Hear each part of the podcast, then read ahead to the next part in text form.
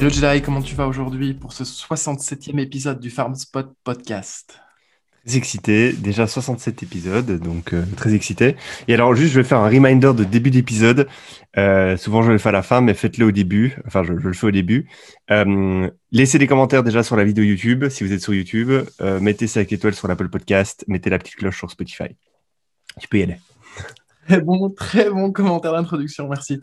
Mais écoute, aujourd'hui, on n'a que deux sujets. Euh, chaque... Enfin, on a un sujet chacun.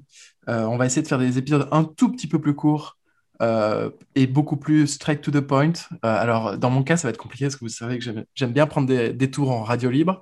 Et c'est peut-être un sujet aujourd'hui d'ailleurs. Je te raconte une anecdote. Il y a quelques jours, j'ai participé à, une, à un espèce de meet-up. je ne vais pas nommer de gens, je ne vais pas dire dans quel contexte, mais en gros, Web 2. Euh, et j'ai, eu, une révélation en moi, et je pense que toi, tu vas pas forcément être d'accord, parce que tu es beaucoup plus euh, euh, apaisé que moi sur ce genre de sujet, et on a déjà eu cette discussion en privé.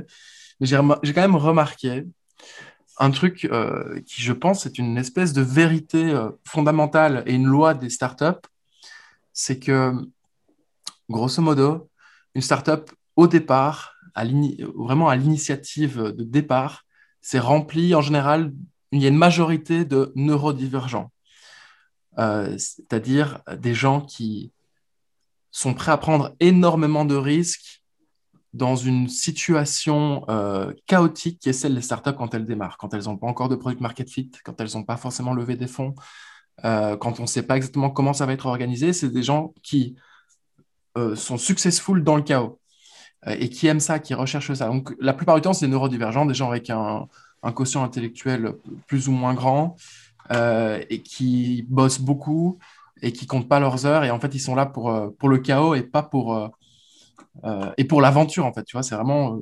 Jusque-là, on est d'accord, du coup. Jusque-là, on est d'accord. Et j'ai remarqué, quand, du coup, ce que j'ai remarqué en rencontrant euh, ces gens lors d'un meet-up, c'est qu'au fur et à mesure qu'une startup grandit, qu'elle lève des fonds, qu'elle se structure, qu'elle se processise, euh, qu'elle euh, qu'elle a des clients, etc. Euh, je ne sais pas si c'est un indicateur de succès ou d'échec d'une startup sur le long terme, mais en général, ces gens-là ont tendance à être écrémés, à être mis en dehors de l'équation, à être mis sur le côté. Donc, des fois, ils sont virés, des fois, c'est eux qui partent, qu'ils n'en peuvent plus euh, et d'être remplacé par des... euh, et c'est un, un mot péjoratif, mais qui n'est pas forcément dans ma tête, c'est des normies. Des gens qui viennent et qui ont besoin d'une structure, qui ont besoin d'être accompagnés, qui ont besoin qu'on leur dise tu fais quoi, à quelle heure, quand, comment, euh, et, qui ont, eux, du coup, sont successful dans ce genre d'environnement.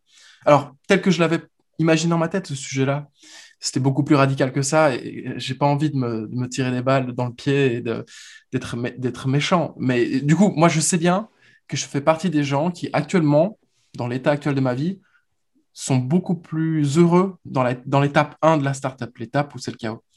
Euh, et, euh, et du coup, ce dont j'avais envie de te parler aujourd'hui, c'est d'un type que j'ai remarqué, euh, qui est, à, mon avis, qui rentre dans la catégorie neurodivergent euh, et, qui, et, qui, selon moi, a beaucoup de poésie. Et c'est un peu la poésie des. On a déjà eu cette, cette conversation, mais des mecs qui ont un, grand cœur ou, une espèce de mission en eux, et tu vois que ça fonctionne pas. Et moi, c'est ce que je cherche dans la vie, c'est les underdogs, c'est les gens à qui je m'entends bien, c'est les mecs, ils sont talentueux, ils sont capables, ils sont compétents, euh, ils sont intelligents, ils sont, ils ont l'air gentils en tout cas quand tu leur parles, euh, mais qui, pour qui ça n'a pas l'air de fonctionner, tu les verras jamais passer, probablement jamais passer dans Brut, tu les verras jamais passer sur Welcome to the Jungle, tu les verras jamais passer dans des épisodes de podcast trop cool euh, où, ça devient des stars. En gros, ils sont comme imperméables à, cette starification de l'entrepreneur, et pourtant, c'est des mecs qui font des trucs extraordinaires, euh, on the side, dans leur garage, etc. Et là, je vais te parler d'un mec.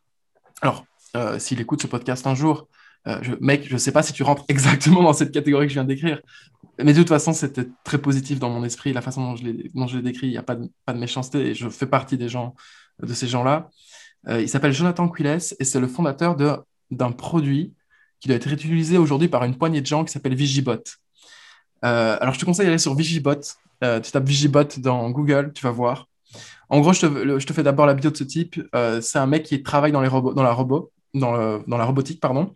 Il a, il a cofondé en tant que CTO une boîte qui s'appelle Octopus Robot à la base.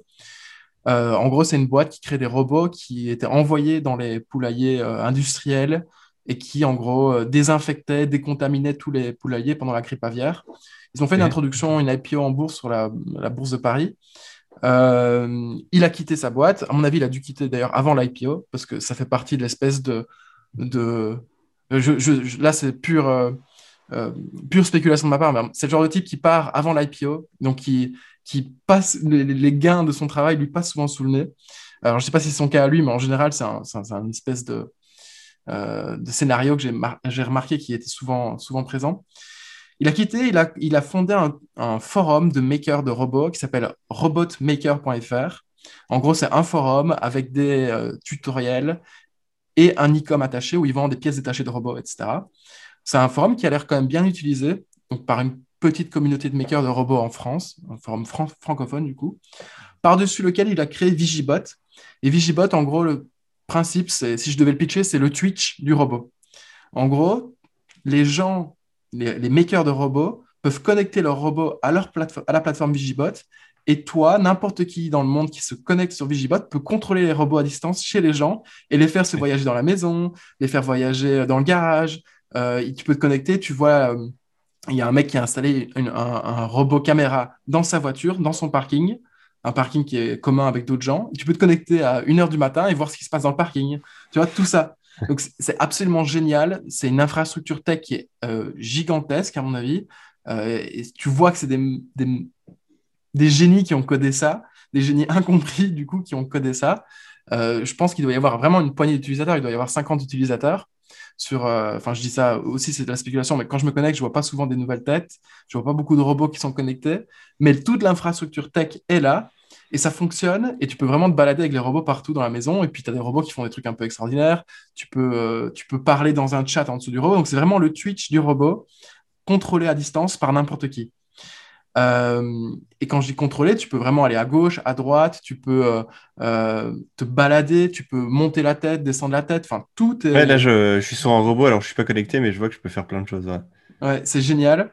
et du coup, par-dessus Vigibot, il a créé Vigi Robotique, qui est du coup la même chose, mais pour le B2B. Donc, euh, il y a un marché euh, de la surveillance robot, que ce soit par drone ou par robot dans les, dans les usines, etc., où en gros, tu pourrais dire, bon ben voilà, euh, le télésurveillant, à place d'être sur place et d'être confronté potentiellement à un risque, ou bien alors d'être sur place et de ne pas pouvoir travailler à distance pendant le Covid, etc., ben, il peut avoir un robot et pendant la nuit, le robot lui indique, OK, il y, a, il y a un mouvement bizarre à ce moment-là, prends, prends, moi, prends contrôle du robot et balade-toi dans l'usine pour voir si tout est OK. Balade-toi pour, pour, aller voir les, les compteurs, balade-toi pour aller voir euh, s'il y a un une intrusion, etc. Donc, il y a potentiellement un marché. La dernière fois que j'ai parlé à, Jonathan, euh, je pense qu'il était en discussion euh, pour, pour closer un premier client. Mais, mais tu vois, ça, a du mal à. Enfin, ça a l'air d'avoir du mal à se lancer. Et pourtant, le produit est déjà là. Et pourtant, euh, ça fonctionne bien et pourtant je trouve ça super marrant. Donc, euh, alors à l'époque, quand j'ai discuté avec lui, j'avais regardé un petit peu partout euh, sur s'il y avait d'autres concurrents. Et en effet, il y, a des, il, y a des, il y a vraiment des Twitch du robot de combat qui se sont lancés. Et en gros, mm. tu, tu as des robots, tu les fais se rencontrer dans une arène et c'est des mecs qui à distance font battre, se battre ensemble leurs robots. Tout est médiatisé. à l'époque, sur là-dessus. Euh, les robots, tu sais, les fights de robots et encore toujours maintenant, j'ai une chaîne YouTube qui fait ça. Mais là, du coup, ouais, c'est n'importe qui qui pourrait potentiellement euh, euh, utiliser des robots. Ok. Donc voilà. Je me demande quel est le, use case business. Alors, tu en as donné un, tu vois, mais est-ce que est-ce que c'est Je sais pas. Je pense que c'est pas. En fait, c'est la malédiction des techs euh, mais c'est une malédiction qui est tout à fait relative parce que, en fait, euh, moi je vois ça comme ça, c'est comme la lampe du génie dans Aladdin. Si tu tombes sur un mec comme ça qui est capable de délivrer ce genre de produit sur des industries X ou Y, si tu tombes sur le Aladdin et que tu viens frotter la lampe pour que le génie sorte, et eh ben en fait, c'est génial. Ça peut vraiment faire, tu peux vraiment créer un duo extraordinaire mhm. d'un mec qui est capable de faire des trucs comme ça et d'un autre mec qui est capable de savoir où il faut aller, quelles sont les, premières features à développer, etc., etc. Et si tu arrives à bien t'entendre avec un tech qui est, qui est de ce, de ce grain-là, euh, c'est potentiellement révolutionnaire, tu vois. Euh, et donc voilà, c'était juste la petite histoire euh, dont, je, voulais parler. Le Twitch du robot, ça existe et tu toujours, es toujours en relation avec ce mec? Ouais, enfin, on se parle de temps en temps sur WhatsApp. et je sais, je, aux dernières nouvelles, je pense qu'il faisait un peu de freelance, du coup, pour faire, pour mettre du beurre dans les, dans les épinards. Mais, mais voilà, c'est, je n'ai pas encore un, un, framework. En fait, si je reviens à la base, j'adore ce genre de profil. C'est des profils avec lesquels je m'entends naturellement super bien. Mhm. J'adore le fait de savoir qu'ils sont underdogs, c'est-à-dire qu'il n'y a pas beaucoup de gens qui arrivent à capter leur valeur. Mais pourtant, j'ai pas encore un, système bien établi dans ma tête de OK, ces gens-là, il faut leur donner de l'argent. OK, ces gens-là, il faut en fait qu'ils trouvent un business partner. OK, ces gens-là, en fait, c'est comme ça, ça changera peut-être pas dans, sauf, sur des cas très minoritaires. Toute leur vie, ils vont faire des projets absolument euh, géniaux, mais connus de personne. Et, euh, et tu vois, j'ai pas encore une relation, j'ai pas encore un framework très clair par rapport à, par rapport à, ce genre de, cas, mais j'en rencontre beaucoup. Euh, et, euh, et, et c'est absolument génial. Voilà, c'est il y a beaucoup de poésie là-dedans. Tu vois, la, poésie des génies incompris, c'est quelque chose qui, mhm, me, qui, mhm. me, passionne beaucoup. Et, et voilà. Je sais pas si toi, tu en connais de, ton côté des mecs comme ça. Oui, oui, bah, j'en rencontre beaucoup, euh, surtout euh, récemment, évidemment. Euh, et c'est toujours particulier. En fait, il faut que la personne, elle ait un business sense très fort. Et tu as juste des gens qui, sont, qui ont de l'or dans les mains pour construire des choses, mais ils ont un business sense en dessous du niveau de la mer. Quoi. Hmm. Et, et c'est des gens, ils comprennent pas, tu vois, parce qu'ils comprennent pas les logiques business, ils comprennent pas les intérêts de chaque acteur. Euh, ils comprennent pas comment, euh, euh, comment délivrer de la valeur, ou alors ils peuvent délivrer de la valeur, mais ils comprennent pas comment la transmettre à, l'oral, en mhm. sales. Il y, en a plein des gens comme ça. Et alors, je pense qu'il y a des gens qui apprennent avec le temps. Il y a des exemples de boîtes successful. alors, je le, mythe dirait que les fondateurs d'Algolia étaient des bits en business sense. Mmh. Euh, mais qu'ils ont appris avec le temps, ils sont entourés des bonnes personnes et ils ont réussi à créer une billion dollar compagnie.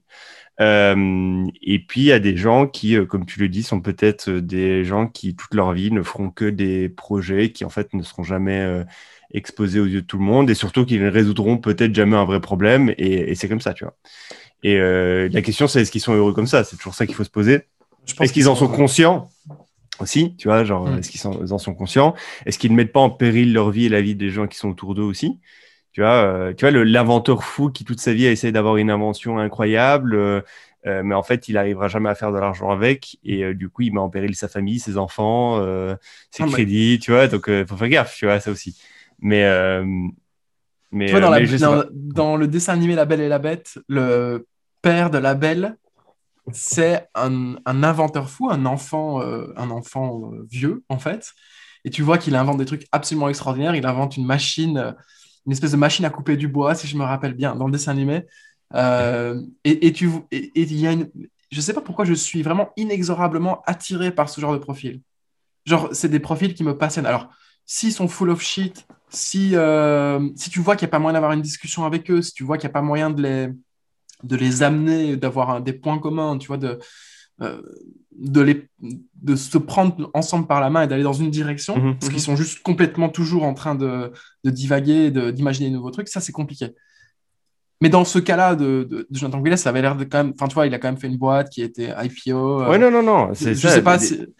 Mais tu vois, donc, je sais pas. Je... Ça me frustre énormément et, puis, y en a ça m'excite en même temps ils sont juste vraiment très mauvais en termes de business sense et il leur faut juste, comme tu disais, un business partner. Et, euh, il faut qu'ils l'acceptent. Enfin, je ne parle pas du mec en question, je parle juste des gens qui sont vraiment très très mauvais mm. là-dessus, qu'ils l'acceptent et ils disent non, mais en fait, il faut que je trouve un mec business avec moi. Mm. Et, c'est lui, c'est avec lui que je vais avoir des conversations intéressantes business. C'est lui qui va m'apprendre les rouages d'eux. Euh, euh, et je vais aussi un peu lui faire confiance parce que je pense qu'il est intimement meilleur que moi sur ces questions-là. Est-ce que, que je me trompe si je dis que dans la culture euh, de notre euh, écosystème, en général, les business people sont mal perçus ou perçus comme des opportunistes? Tu vois ce que je veux dire ou pas? Genre, euh, dans l'espèce dans d'inconscient culturel qu'il y a dans l'écosystème startup et tech, si tu es un business people qui trouve un tech absolument extraordinaire et que tu le Mhm. prends par la main, etc., en général, deux, trois ans plus tard, il y a une espèce de contre, contre-vérité qui se crée. Je ne sais pas si c'est des journalistes, je ne sais pas si c'est des, des déçus, des compétiteurs, etc. Mais en gros, c'est ah ouais, le mec, euh, c'est vraiment un Steve Jobs. Il a trouvé son Steve Wozniak, euh, il l'a pris par la Mhm. main et euh, il, a, en gros, il l'a manipulé pour arriver à ses fins. Mhm. Tu vois, j'ai l'impression pense- que c'est un truc qui est Non. assez récurrent. C'est faux. La plupart du temps, c'est faux. Mais c'est un Oui, truc que mais- j'entends régulièrement dans, dans le fond de ma tête. Je sais pas. Ok, bon, moi j'ai pas ent- jamais entendu ça, mais mais mais euh, et, je- et je pense pas. Et s'il y a des gens qui disent ça, c'est vraiment des gens qui comprennent juste pas comment un business fonctionne. Mais Mm. euh, mais mais ouais. Euh, ok, intéressant ce truc. Je connaissais pas, je connaissais pas. Moi, je vais te parler bah, aussi d'une histoire du coup bah, d'un mec que je ne connais pas, de mec que je ne connais pas, mais qui vient de faire quelque chose de qui, a un peu fait du bruit dans la dans la presse people. Et du coup, je vais te raconter son histoire. En fait, la maison la plus chère de, de, de Los Angeles vient d'être achetée euh, par un mec et euh, le prix Mm. de cette maison coûtait. Ah, tu l'as vu? C'est me dis ah ok. Vas-y. Et-. Du coup, c'est c'est la maison la plus chère de, de- de Los Angeles vient d'être achetée 100 millions. Et, euh, et, euh, et le mec qui l'a acheté, c'est un mec un peu particulier, qui a une histoire particulière. Et en gros, je vais vous raconter de l'histoire de ce mec et comment il est arrivé à une richesse telle qu'il peut se permettre d'acheter une maison à 100 millions, la maison la plus chère de Los Angeles. Cet homme s'appelle Richard Sagan. Il est né en 82 d'une famille juive, euh, mi-juive, mi-iranienne, et euh, qui a fui la guerre, euh, donc qui sont immigrés, qui ont immigré aux États-Unis. Et sa famille juive iranienne, elle est depuis très longtemps active dans le retail de la mode féminine. Donc, ils avaient des, boutiques de mode féminine, ils avaient des, des steaks dans des manufactures et autres. Donc lui, euh, grandissant, il fait des études et en 2006, il se dit, bah, en fait, j'ai envie de suivre euh, le, le- le- même chemin que, que- que mes parents et donc je vais aussi me lancer dans le retail de la mode féminine et donc je vais ouvrir des boutiques, mais je vais le faire at scale et je vais ouvrir, je vais ouvrir une centaine de boutiques partout dans les États-Unis où je vais vendre des vêtements pour femmes sur euh, un, un certain type de vêtements qui vont être des vêtements pas chers et qui te permettent de sortir en boîte. Donc ça va être des vêtements sexy pour les femmes euh, mais qui vont pas coûter bonbon, mais qui vont être avec des matériaux plus ou moins convenables, pas excellents, mais plus ou moins convenables, et qui te permettent de sortir, euh, de sortir en soirée pour pas trop cher. Donc, il a comme objectif de lancer 100 boutiques. Au bout de quelques années, il en, il en, il en ouvre que, je mets bien le que entre guillemets, 6. Et euh, en 2013, il voit le monde du e-commerce exploser. Et il voit surtout qu'il y a des concurrents euh, qui euh, vendent exactement les mêmes produits que lui, deux fois Mm. le prix. Et ils ont l'air de cartonner, ils ont l'air de vendre, ça a l'air de, bien fonctionner. Tout ça, c'est en 2013. Euh, à ce moment-là, il se dit Putain, merde, il y a un truc à faire sur Internet, il y a un truc à faire sur le e-commerce, mais il ne sait pas par le- quel bout le prendre. Et l'histoire dirait que c'est typiquement le genre de mec qui va mettre deux ans à lancer un projet au lieu de le faire en deux mois parce qu'il a peur de l'image que, que- que les gens vont avoir de lui, et ainsi de suite. Et donc, il commence par une étape très simple il crée un compte Instagram au nom de, de- de sa bou- d'une de ses boutiques Mhm. et commence à poster des photos des meilleures robes qu'ils ont dans la boutique et qu'ils vendent, qu'ils arrivent à vendre, les best-sellers en gros de la boutique euh, physique. Euh, au début, rien ne se passe. Au bout de quelques semaines, il voit qu'il y a ses clients, ses clientes plutôt, ses clientes qui achètent dans sa boutique, qui ont repéré son compte et du coup commencent à faire des photos d'elles avant d'aller en soirée, en robe, avec les robes que lui vend, et commence à taguer son compte. Ça devient viral. Au bout de quelques jours, il atteint 60 000 followers sur, euh, sur Instagram et euh, il se dit, OK, incroyable. C'est-à-dire que la population de mes clientes, elles, euh, en fait, elles adorent Instagram, elles adorent s'afficher sur Instagram et maintenant qu'elles savent que j'existe sur Instagram, elles me taguent sur Instagram. Il dit, il y a un truc à les faire. Et surtout, il repère, quelque chose de spécifique, c'est que ses clientes sont quand même, elles, sont typées. Ça va être des femmes métisses, très jeunes, euh, avec beaucoup de formes et qui sont de la ville et qui adorent les vêtements et la mode et qui vont changer peut-être deux à trois fois par jour de robe et d'accessoires et qui vont aller en boîte de nuit deux à trois, quatre fois par semaine. Donc tu, tu vois l'image euh, l'image de la, de, de, de, du type de femme que c'est. Du coup, il se dit, OK, parfait, il y a, y a, y a un persona très spécifique là et il y a un problème, c'est qu'elles n'arrivent pas à avoir des vêtements qui leur vont bien à cause de leur forme et qui ne va, pas qui va pas coûter bonbon. Euh, du coup, il lance le, en premier e-commerce qui s'appelle Fashion Nova, euh, où il commence à mettre bah, tous ses best-sellers euh, avec ses robes qui te permettent de, de, de, de, mettre tes formes dedans, qui te gardent sexy et qui sont pas très chères. Mhm. il met un stock, un premier stock dessus de ses 10 premiers best-sellers. Il sold out en un week-end succès fulgurant, ça cartonne sur Instagram, son compte continue à grossir, à grossir, à grossir. Il se dit, OK, en fait, j'ai un, un, truc. Euh, tout ça est fait sur Shopify pour ceux qui se posent la question. Euh, j'ai un truc, tout ça c'est en 2013. Il dit, OK, j'ai un truc, euh, je scale, je mets encore plus de produits, je continuer à faire, euh, à, taguer du coup toutes mes clientes sur Instagram. Je vais faire de l'influenceur marketing. Donc, c'est un e-commerce qui a beaucoup fonctionné grâce à l'influenceur marketing. Aujourd'hui, ils ont plus de 3000 influenceurs en base de données qui, dès qu'il y a un nouveau produit qui sort, vont faire la promotion du produit. Donc, ce qui fait un énorme levier. Et au bout de deux ans, ils font 400 000 dollars de chiffre d'affaires. Carton pour ce, pour ce e-commerce qui s'appelle Fashion Nova. Et en fait, ils lancent un concept assez unique euh, parce qu'il, enfin, assez unique, et j'en ai parlé quand je parlais de chez In, mais il lance un concept un peu particulier à l'époque euh, qui, euh, qui permet justement de répondre encore plus à une problématique de ses, de ses clientes, qui est que ses clientes, en fait, c'est, il a remarqué que c'est typiquement, comme je le disais, le type de femme qui va changer plusieurs fois par jour de robe. Donc, le matin, pour aller faire ses courses, elle va mettre une robe une robe spécifique. À midi, pour aller luncher avec les copines, elle va mettre une autre robe. Et le soir, pour aller en soirée, elle va mettre une troisième robe. Et elle adore Instagram et elle adore se prendre en photo plusieurs fois par jour. Et se prendre plusieurs fois par jour en photo avec la même robe, ça va pas. Du coup, il, il faut beaucoup de robes. Du coup, elle va ça avoir un pouvoir d'achat qui va être dédié uniquement à acheter des robes, acheter des robes, acheter des robes. Du coup, il se dit, OK, en fait, il y a un problème. Mon catalogue est pas assez grand. J'ai pas assez de robes et j'ai pas assez de nouvelles robes qui rentrent.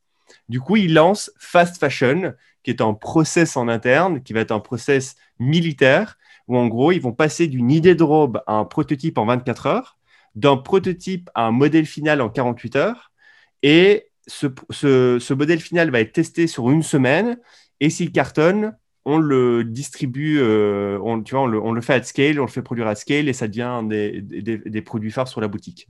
Et aujourd'hui, il, il lance plus de 1000 produits par semaine c'est incroyable, c'est une machine de guerre, tu vois. C'est vraiment, euh, je vous avais parlé de Chine à l'époque, euh, c'est vraiment, euh, on est dans, même, dans, la même phase. C'est de se dire, OK, il nous faut un nouveau catalogue tout le temps, tout le temps, tout le temps. Il faut des produits nouveaux tous les jours pour répondre à la problématique de nos clientes. Du coup, on va, on va créer une équipe qui va, être, qui va faire une machine de guerre et qui va produire des produits en boucle. en 2000, donc, ça, c'est aujourd'hui. Euh, aujourd'hui, il y a ce fast fashion mécanisme en interne avec toute mhm. une équipe dédiée, avec un process bien rodé, etc. Euh, donc, comme je le disais, ils font 400, 400 euh, millions de, de, chiffre d'affaires en, 2000, en 2013. Et en 2025, en 2015, pardon, en 2015, il veut passer à la vitesse supérieure. Et il s'est dit, bon, c'est bien d'avoir mon pool d'influenceuses, mais il me faut des stars pour porter mes produits. Du coup, il commence à contacter plein de stars. Et une star du rap US lui répond Cardi B. Cardi B lui répond, elle lui dit Écoute, si tu veux, moi j'adore tes produits, je suis déjà cliente chez toi en fait. Euh, je veux bien porter tes produits et faire la promotion sur, sur Instagram. Il, s'arrange sur un chèque euh, et, il voit ce qui se passe. Au début, il ne se passe rien, mais deux ans après, en 2017, donc à ce moment-là, il a closé Cardi B pour qu'elle parle régulièrement de ses robes il traque tout ça, il voit qu'en fait les sales, les, ventes sont pas euh, sont pas extraordinaires quand Cardi B poste poste poste ses produits, euh, mais c'est surtout parce qu'à l'époque Cardi B n'est pas encore si connu que ça. En 2017, elles font un son qui s'appelle Buddha Yellow, qui devient le hit numéro un au monde euh, et qui fait exploser la vente globale de toute sa boutique de 600%, donc un x6 sur un an, sur, l'année où le son de Cardi B devient, devient viral. Là, la viral loop s'enclenche, euh, Kim Kardashian veut travailler avec lui, euh, et euh, aujourd'hui, il a un panel d'une centaine de stars de cette envergure. il fait plus de, aujourd'hui, donc 2020, il fait plus d'un milliard de revenus annuels. il a des marges supérieures à 30% et Richard détient 100% de la boîte. incroyable cette histoire. Et du coup, il veut acheter la villa la plus chère de, de Los Angeles. Et euh, tout ça en, si on revient au début, il a décidé d'ouvrir sa première boutique en 2006. Donc il y a quand même du chemin. Il y a quand même du chemin. Ça. Euh, Overnight success. euh, take a lifetime. Et donc, les deux gros learnings de ça, c'est de dire que, enfin, les, les, deux learnings qu'on pourrait, qu'on pourrait retenir, c'est qu'en fait, la viralité, ça peut être une stratégie en soi. Essayer de devenir viral. Il y a plein de marques qu'on connaît qui, à un moment donné, en fait, sont devenues virales. Elles, auraient pu mourir ou juste euh, être flat. Et en fait, la viralité a, remis un coup de, un coup peinture un coup d'élan au, commerce et à l'entrepreneur qui se dit, en fait, OK, j'ai un momentum, j'ai un succès, pourquoi je continuerai pas à garder ce succès? Et du coup, peut-être que c'est une espèce de tremplin pour atteindre un certain, un certain niveau avec, euh, avec son business. Et la deuxième leçon, c'est de se dire que bon, le mec euh, fait du direct-to-consumer euh, qui génère un milliard par an, c'est, et il a commencé par une boutique. Et ce qui veut dire qu'on peut commencer par une boutique physique. Donc, on peut commencer par une boutique physique et un jour avoir une des marques les plus fortes en direct-to-consumer. Euh, donc voilà l'histoire de Richard. Euh, et, effectivement, pas d'overnight success, même si on a toujours l'impression d'eux. Euh, et ce process de fast fashion est assez. Enfin, j'imagine pas devoir mettre en place ce process. Ça doit être, ça doit être super compliqué, quoi. Mais, mais ouais. Ça a l'air d'être quand même quelque chose qui t'intéresse. Tu me parles souvent de fashion, mais peut-être que tu pourrais nous raconter ton, ton, ton, ton, histoire perso avec la fashion, qui est quand même intéressante. Euh, mais euh, peut-être que c'est pour un autre jour. mais... Pour un autre jour, ouais.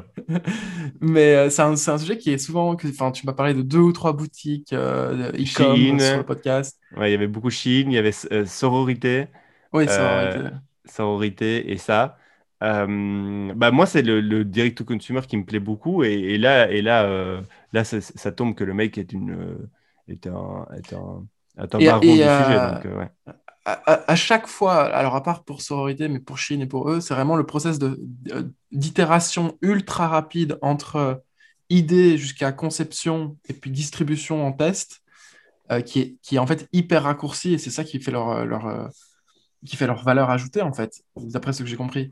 Et, euh, et, en effet, imagine deux secondes que là, il n'avait pas mis en place ce process-là en interne, qu'il s'en était, il s'en sortait juste avec un petit site web qui stagnait, etc mais qui faisait quelques millions d'euros, de dollars de chiffre d'affaires par an, et que en effet Cardi B explose, mais qu'il n'a pas fait tout le travail en avance pour euh, le jour où, mm, ben, en fait, il n'aurait pas été capable de suivre le truc, il, serait probablement plus aujourd'hui là pour en parler de la même façon, tu vois. Donc, ouais, pas d'overnight success. Ça, c'est une, une, leçon que j'ai du mal à. Enfin, je la comprends, je la conçois, je l'ai intégrée, mais pourtant, j'ai du mal à me dire, OK, en fait, tout ce que je fais là, moi, à titre personnel, c'est dans dix ans que ça va vraiment porter ses fruits. Tu vois, genre, j'ai l'impression que ça va porter ses fruits dans un an, dans deux ans. Et, et qu'après, il n'y aura plus de sujet, tu vois. Mais en fait, non. C'est dans 10 ou 20 ans que ça va porter ses fruits. Un peu à la Elon Musk qui, euh, qui reprend SpaceX en 2001, et puis, ou, enfin, ou un peu plus tard, et qui euh, lance sa première roquette successful en 2012, un truc comme ça, tu vois. Genre, euh, mmh, mmh, mmh, il y a tellement de travail qui doit être mis en place avant d'arriver à, à, ce qui paraît être un overnight success. Euh, et tout le, tout le concept du marketing, en fait, c'est aussi de faire croire que c'est un overnight success. Ça fait partie du délire. C'est ça qui est fort. Et du coup, tu as regardé la villa qu'il a achetée? Ouais, j'ai regardé la villa. Elle, est, pas mal. C'est pas, pas le genre de villa que, qui m'excite, mais, elle est pas mal. C'est pas une tiny house pour Jedi. Quoi. Non, pas une tiny house, mais vous pourrez aller la voir. De toute façon, vous tapez 100 millions villa LA. Et, bon, ça a fait un peu le bruit cette semaine. Apparemment, cette deal-là était à vendre à, demi-milliard. Euh, le mec n'arrivait pas à la vendre, il l'a descendu à 350, il n'arrivait pas à la vendre, il a descendu à 100, et là, il est parti. Mais ben voilà, c'est la fin de l'épisode. c'est la fin de l'épisode. Euh, deux petites histoires. Euh, qu'est-ce que qu'est-ce qu'on a d'autre à dire à nos auditeurs? On a dit des choses au début. C'était pas mal. Allez nous follow sur TikTok, les gars. Je suis sûr que tout le monde a un compte TikTok. Il suffit de nous follow et de nous aider un peu. Euh, là, là, ça devient, euh, ça devient urgent qu'on passe à 10K, 20K auditeurs. Enfin, en tout cas, pour, euh, pour nous deux, ça devient vraiment l'objectif. Du coup, si vous pouvez peser dans la balance positivement pour nous aider à y arriver, ça, ça, nous fera énormément gagner de temps et ça nous fera très plaisir aussi. Voilà. cool. Like, share et à la, à, la, à, à la, prochaine, à l'épisode 68. ciao. ciao.